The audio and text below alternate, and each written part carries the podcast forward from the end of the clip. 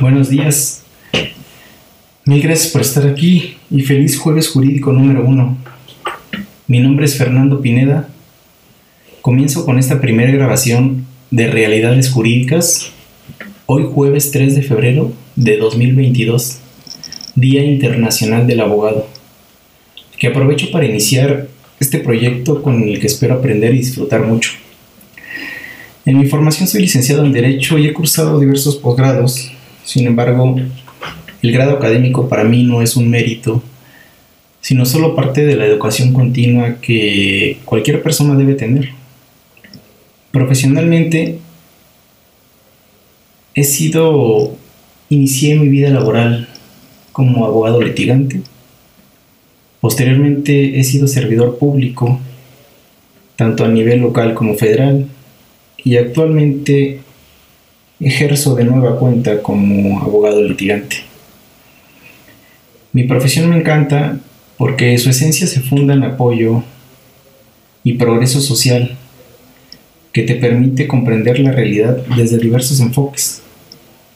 Pero lo que más me gusta es compartir conocimiento jurídico que beneficia a cualquier persona víctima de abusos no solo de autoridades, sino de otras personas. Hace algunos años, un amigo me preguntó, ¿qué libro me recomiendas para poder defender a una persona?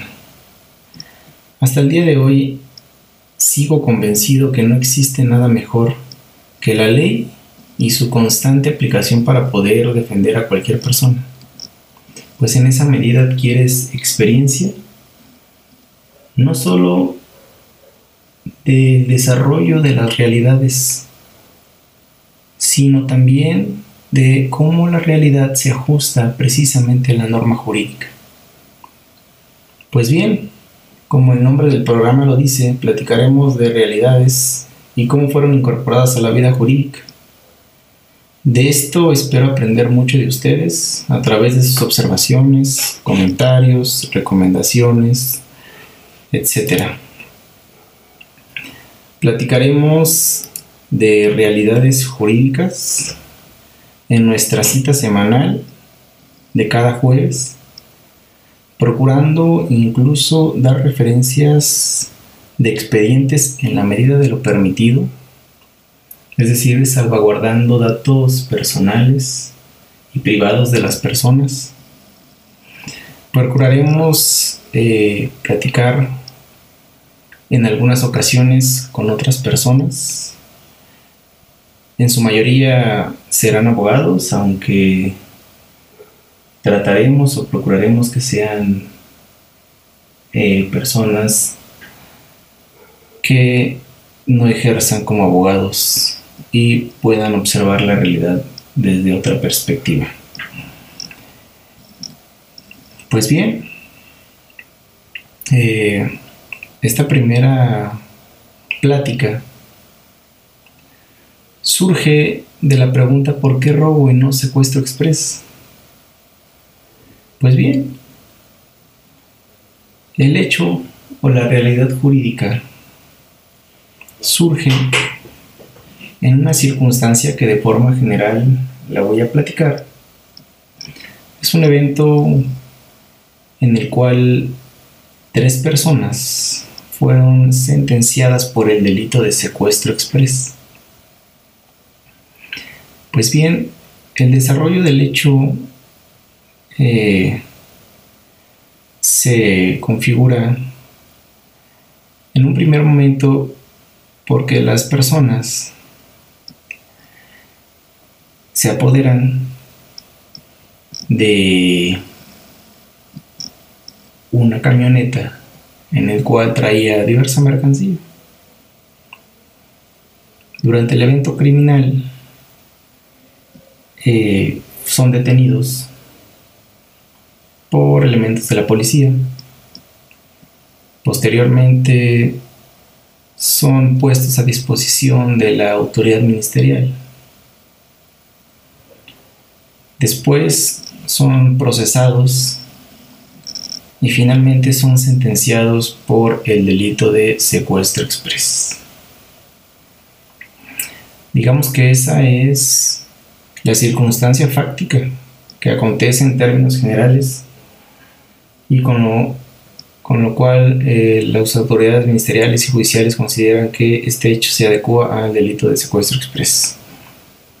Sin embargo, eh, considero que hay eh, una omisión en el análisis real del, del hecho que no podría surgir a la vida jurídica del secuestro express, sino un robo. Recordemos que técnicamente el robo acontecido cuando los objetos del apoderamiento se encuentran en un vehículo de particular o de transporte de mercancía, es evidente que los ladrones, a quienes llamaremos sujetos activos, para quienes nos escuchan y no son abogados, eh, saben que los objetos de delito se encuentran dentro del vehículo, que es evidente que el vehículo es conducido por una persona y que en diversas ocasiones son acompañados por otra que, que, es, que les ayuda eh, eventualmente a manejar o simplemente los acompaña para descargar mercancía. Eh, por lo cual, eh, como condición necesaria para robar precisamente la mercancía o apoderarse de los objetos, es amagar o impedir al conductor y a su acompañante que deambulen libremente, es decir, los privan de su libertad deambulatoria con la finalidad de apoderarse de la mercancía. De no ser así, los activos, o como dijimos los ladrones, no podrían obtener los objetos. En ese orden, eh, la privación de la libertad acontece después de la consumación de la acción de apoderamiento o del delito de robo, esto es, durante el agotamiento del robo. Eh, quiero precisar que debemos entender por agotamiento el periodo posterior a la consumación del delito periodo en el cual el activo tiene el propósito o la finalidad de agotar dicho delito de robo. Es decir, los sujetos activos o los ladrones eh, realizan la conducta con el objeto de consumar el delito y agotarlo. Pues una vez agotado, conseguirán el propósito originalmente deseado. Así en el delito de robo a repartidor o, robo eh, al vehículo que transporta mercancía, eh, la consumación de la acción o del apoderamiento se lleva a cabo en el momento en el que el activo o los ladrones tienen el poder o disposición sobre la cosa, sobre el vehículo y, evidentemente la mercancía, pues la mercancía está dentro del vehículo. Eh, una vez que ejecutan este acto, comienza precisamente el periodo de agotamiento del delito. En este supuesto, de hecho, los activos impedirán el libre movimiento y el actuar del chofer y de su acompañante, con el objeto de que estos, o sea, el chofer o su acompañante, no estén en posibilidades de denunciarlos y así el activo esté en oportunidad de descargar la mercancía que está dentro del vehículo y así agotar en su totalidad el delito. En ese contexto, eh, la privación de la libertad es posterior a la consumación del delito de robo. Se da como una condición necesaria para el agotamiento del delito, situación que es importante y debe tomarse en consideración, pues de ello depende si existe, en su caso, un concurso de delitos, de robo y privación simple de la libertad o secuestro express siendo esto de suma importancia para la imposición de la pena, dado que no es lo mismo una pena, aunque exista concurso de privación simple de libertad y robo, a una de secuestro express, pues la segunda es eh, mucho más alta que la primera.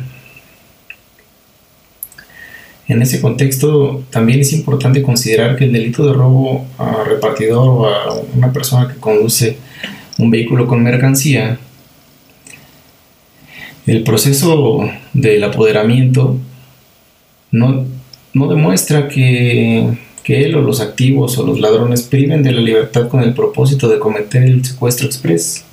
Contrario a ello, primero se apoderan del objeto, consumando en ese momento el delito de robo, y la privación surge en su agotamiento, actualizando en su caso una privación simple de libertad, como ya lo dijimos. Como ejemplo, es importante considerar que en la generalidad cuando existen los robos, digamos, a un establecimiento mercantil, eh, supongamos una joyería, los sujetos activos mantienen privados de la libertad a los clientes que estén en ese momento en, el local. Justamente con, eh, o precisamente con la finalidad de robar la joyería y no salgan los clientes y pudieran denunciarlos con las autoridades e impidan que se agote el delito de robo. En ese caso, es un robo. Pueden existir agravantes o no, pero no es un secuestro express. Algo similar pasa en esta situación. Es evidente que necesitan mantener privados al chofer y a su acompañante hasta que descarguen la mercancía y con ello agotar el delito de robo. Además, también es importante recordar que el delito de secuestro express surge a la vida jurídica en un hecho en el que los sujetos activos privaban a las personas con la finalidad de vaciar sus cuentas bancarias, es decir, los mantenían privados les pedían sus, claves, sus claves o contraseñas de sus tarjetas, iban al cajero, retiraban el dinero y posteriormente los, los dejaban ir. Es decir, el contexto o el propósito final siempre fue privarlos para posteriormente robarlos. Eso es el antecedente del secuestro express. Y que es importante recordar porque si hacemos un ejercicio de comparación con el caso que les platico, es evidente que cuando roban un vehículo con mercancía, generalmente o en este caso no robaron a los choferes, simplemente los mantienen privados para robar la mercancía que transportaban con ellos. Es decir, la finalidad siempre fue el robo y no privar a las personas para posteriormente robarlos. En ese sentido sí es importante que las autoridades ministeriales y judiciales y también los abogados en un ejercicio de defensa analicen de forma muy detallada los hechos. Porque el análisis de los hechos y de la narrativa de los testigos de cómo acontecen evidentemente darán solución al caso. Y con ello las autoridades estarán en posibilidad de imponer una pena menos gravosa sin que ello deje impune el delito. Y no una pena elevada